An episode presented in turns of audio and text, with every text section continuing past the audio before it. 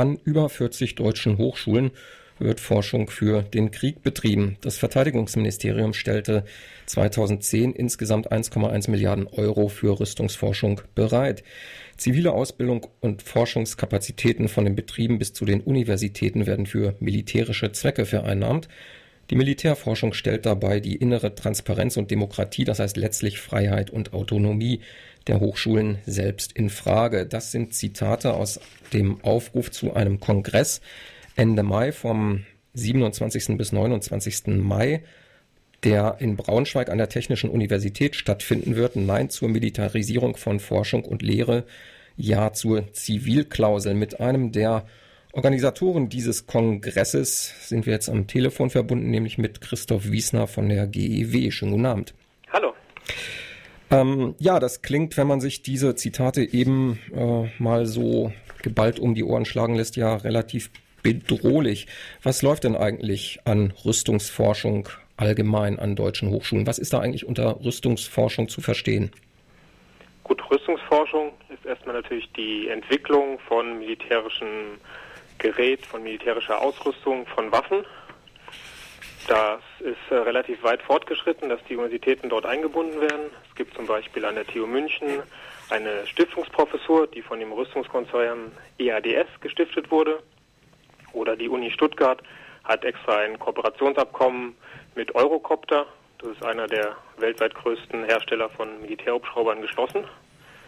Es ist aber auch klar, da muss man sich bewusst sein, dass die Rüstungsforschung nur ein Teil der Kriegsforschung ist. Also die unmittelbare Forschung, die auf die Entwicklung von Waffen abzielt. Genau, das würde ich als Rüstungsforschung bezeichnen. Das Verteidigungsministerium spricht von Wehrtechnik. Aber darüber hinaus gibt es noch mehrere Bereiche, mindestens drei weitere Bereiche. Eines ist die sogenannte Wehrmedizin. Da gehen zum Beispiel 38 Prozent der Gelder des Verteidigungsministeriums, die an die öffentlichen Hochschulen gehen, in diesen Bereich. Darüber hinaus gibt es noch die äh, Sozialwissenschaften, wo es eben nicht mehr so ist, dass, wie es vielleicht noch vor einigen Jahrzehnten war, kritisch geforscht wird in vielen Bereichen, sondern eher affirmativ geguckt wird, wie können wir die Kriege, die Deutschland führt, noch effektiver machen, wie können wir die kulturell abstützen, wie können wir gucken, dass die Soldaten in Afghanistan die kulturelle Kompetenz haben, um dort besser bei der Bevölkerung angesehen zu sein. Und der letzte Bereich wäre noch die Sicherheitsforschung, die einen Grenzbereich zwischen zivilen und militärischen darstellt. Das bedeutet ja auch, dass es im Zweifelsfall vielleicht gar nicht so ganz einfach ist zu erkennen, wo denn an einer Uni nun tatsächlich solche, ich sage jetzt mal mit dem Oberbegriff Rüstungsforschung tatsächlich stattfindet, oder? Das ist richtig. Man muss natürlich genau hingucken, für was wird da geforscht. Man kann sich fragen, wer kontrolliert die Ergebnisse, vor allem wer bestimmt die Fragestellung und natürlich damit eng zusammenhängend, wer finanziert das. Das ist eine Möglichkeit wo man gucken kann, gibt es zum Beispiel Drittmittelaufträge vom Verteidigungsministerium, von einzelnen Rüstungskonzernen oder von der NATO. Die Schwierigkeit ist jetzt, es gab ähm, die letzten Jahre immer Anfragen in den Landtagen oder auch im Bundestag, die die Fraktion Die Linke gemacht hat, wo sie gefragt hat, ähm, welche Drittmittelprojekte gehen denn an die einzelnen Hochschulen vom Verteidigungsministerium. Und bis letztes Jahr war es immer so, dass das Verteidigungsministerium dann eine Auflistung gegeben hat, die und die Hochschulen erhalten äh, so und so viel Euro für das und das Projekt. Man konnte da nicht viel raussehen, aber man musste zumindest, das passiert. Das Skandalöse, was jetzt Ende letzten Jahres passiert ist, dass in der letzten Anfrage, die ist vom Oktober 2010, ebenfalls die Frage war, welche Hochschulen bekommen Drittmittelzuwendung des Verteidigungsministeriums. Und jetzt heißt es dort in der Antwort der Bundesregierung, Fußnote, das war noch vom Hause Gutenberg dann gesetzt. Und wenn das Haus Gutenberg mal eine Fußnote setzt, sollte man natürlich genau reingucken. In seiner Doktorarbeit hat er das ja nicht so genau genommen. Und in dieser Fußnote steht, kann jeder auf der Bundestagsseite nachlesen, die Antwort auf diese Frage ist als Verschlusssache nur für den Dienstgebrauch eingestuft. Die Antwort ist in der Geheimschutzstelle des Deutschen Bundestages hinterlegt und kann dort nach Maßgabe der Geheimschutzordnung eingesehen werden. Und das ist natürlich nach meiner Sicht ein Skandal, weil das bedeutet ja, dass man als Studierender einer Hochschule, als Mitarbeiter, als Doktorand einer Hochschule nicht mehr mehr die Möglichkeit hat, sich öffentlich zu informieren, an welche Hochschulen überhaupt Gelder des Militärs und des Verteidigungsministeriums kommen. Das bedeutet, das ist ja ungefähr die Bestätigung des Satzes, den ich eben aus der Einführung zum Kongress zitiert habe, dass die Militärforschung letztlich die Freiheit und Autonomie der Hochschulen selbst in Frage stellt. Worauf führst du das zurück, dass das jetzt seit neuestem der Geheimschutzordnung unterliegt? Ähm, versucht das Verteidigungsministerium da ganz allgemein nur seine Spuren zu verwischen oder befürchtet es tatsächlich verschärfte Gegenmaßnahmen oder ist das eine normale Reaktion eines Verteidigungspolitikers? Wieso nun auf einmal dieser Geheimschutz? Ich weiß es nicht genau, aber man kann auf jeden Fall festhalten, dass in den, im letzten Jahr, in den letzten eineinhalb Jahren eine Bewegung entstanden ist. Die FAZ hat das Anfang des Jahres eine sogenannte Zivilklauselbewegung getauft. Das heißt eine Bewegung, sehr heterogen, sehr unterschiedlich an verschiedenen Hochschulen, die sich eben zur Wehr setzt gegen diese zunehmende Militarisierung von Forschung und Lehre. Und während vorher die Anfragen immer beantwortet wurden, ist es jetzt nicht mehr der Fall. Es könnte sein, dass es sozusagen die Angst ist, dass sich aus dieser Erkenntnis, dass an der eigenen Hochschule etwas passiert, was man nicht möchte, eine Gegenwehr entwickelt. Es könnte auch sein, dass sie andere Pläne haben. Ich weiß es nicht genau. Es ist natürlich, wie in dem Kongressaufruf richtigerweise steht, eine Bedrohung für die Demokratie an den Hochschulen. Weil ich kann es mir gar nicht so genau vorstellen, was würde das denn jetzt bedeuten, wenn man das ernst nimmt. Das heißt ja, dass die Hochschulen selber die entsprechenden ähm, Gliederungen wie Senate oder Fachbereichsräte selber gar nicht mehr wissen können, welche Gelder kommen denn, welche Trittmittel. Und das kann ja nicht sein. Oder diese Gremien müssten entsprechend auch geheim tagen, damit die Information nicht an die Öffentlichkeit dringt. Und das wäre natürlich eine sehr bedrohliche Situation und da muss entsprechend etwas dagegen getan werden. Du hast äh, im, unter dem Stichwort etwas dagegen getan werden eben schon das Stichwort erwähnt, die Zivilklausel. Ähm, was kann man sich darunter konkret vorstellen? Du hattest äh, im Bezug auf die Uni Stuttgart ein Kooperationsabkommen zur Rüstungsforschung erwähnt. Ist jetzt die Zivilklausel gewissermaßen das Gegenstück dazu, mit dem verhindert werden soll, dass solche Rüstungsforschung stattfindet? Was ist eine Zivilklausel? Zivilklausel ist erstmal einfach die Selbstverpflichtung einer Hochschule, zum Beispiel in der Grundordnung, könnte auch in den entsprechenden Landeshochschulgesetzen sein, eine Selbstverpflichtung auf ausschließlich friedliche und zivile Forschung und Lehre. Und es gibt solche Zivilklauseln schon an deutschen Hochschulen. Es gab einige, zum Beispiel in Berlin an der TU, die aus historischen Gründen eine solche Zivilklausel hatte, oder das Forschungszentrum Karlsruhe, zunächst Kernforschungszentrum, wo die Alliierten dafür gesorgt haben, dass wenn Deutschland, wenn die BRD solche ähm, damals Kernforschung macht, das nur mit einer Zivilklausel, also nur mit der Orientierung auf friedliche Forschung passiert.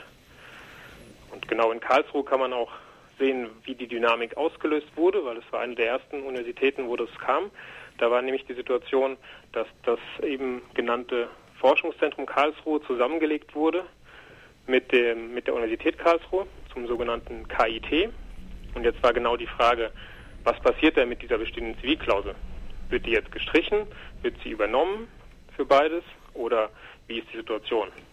Sowohl die Gewerkschaften als auch die Studierenden in einer Urabstimmung mit zwei Drittel Mehrheit als auch der Betriebsrat haben natürlich gefordert, wir wollen diese Zivilklausel übernehmen für das KIT. Aber das äh, Ministerium, Wissenschaftsministerium hat sich gesperrt und die Situation ist jetzt, dass es erhalten wurde für den Forschungszentrum, ehemaligen Forschungszentrum Teil und nicht übernommen wurde für die Uni Karlsruhe wo nachweislich auch Forschung für die Bundeswehr für Heereskommunikation gemacht wird. Das äh, verweist ja vielleicht auf ein Problem, das ich da vielleicht sehen würde, was die Zivilklausel angeht. Wenn man das flächendeckend durchsetzen wollte, würde das ja bedeuten, dass sich die Universitäten dann per Selbstverpflichtung ähm, daran binden, gewisse Drittmittel einfach nicht mehr in Anspruch nehmen zu können. Kann man das flächendeckend durchsetzen? Ich würde vorher noch eine Sache sagen, die ich sehr wichtig finde an dieser Frage der Zivilklausel. Man kann auch an diesen Beispielen sehen, dass es natürlich kein Automatismus ist. Also dass nur das Papier, das man hat, wo drauf steht, wir wollen friedliche und zivile Forschung, natürlich nicht hinreichend ist, sondern es gibt Beispiele wie Tübingen, wo eine Zivilklausel eingeführt wurde, ähm, letztes Jahr erst, wo trotzdem bestimmte ich sag mal, Zusammenarbeit stattfindet, zum Beispiel ein Seminar mit einer Bundeswehrethnologin. Das heißt, was ich sehr wichtig finde, ist, dass über diese Zivilklausel eine Debatte angestoßen wird. Man fragen kann, wofür wollen wir denn eigentlich forschen und wofür wollen wir nicht forschen. Und dann natürlich, wenn man die Zivilklausel verabschiedet hätte an einer Universität, man viel bessere Bedingungen hat, um eben diese Auseinandersetzung zu führen. Weil ich würde auf die Frage, ob es möglich ist, so sagen, ist die Frage, was insgesamt in unserer Gesellschaft möglich ist.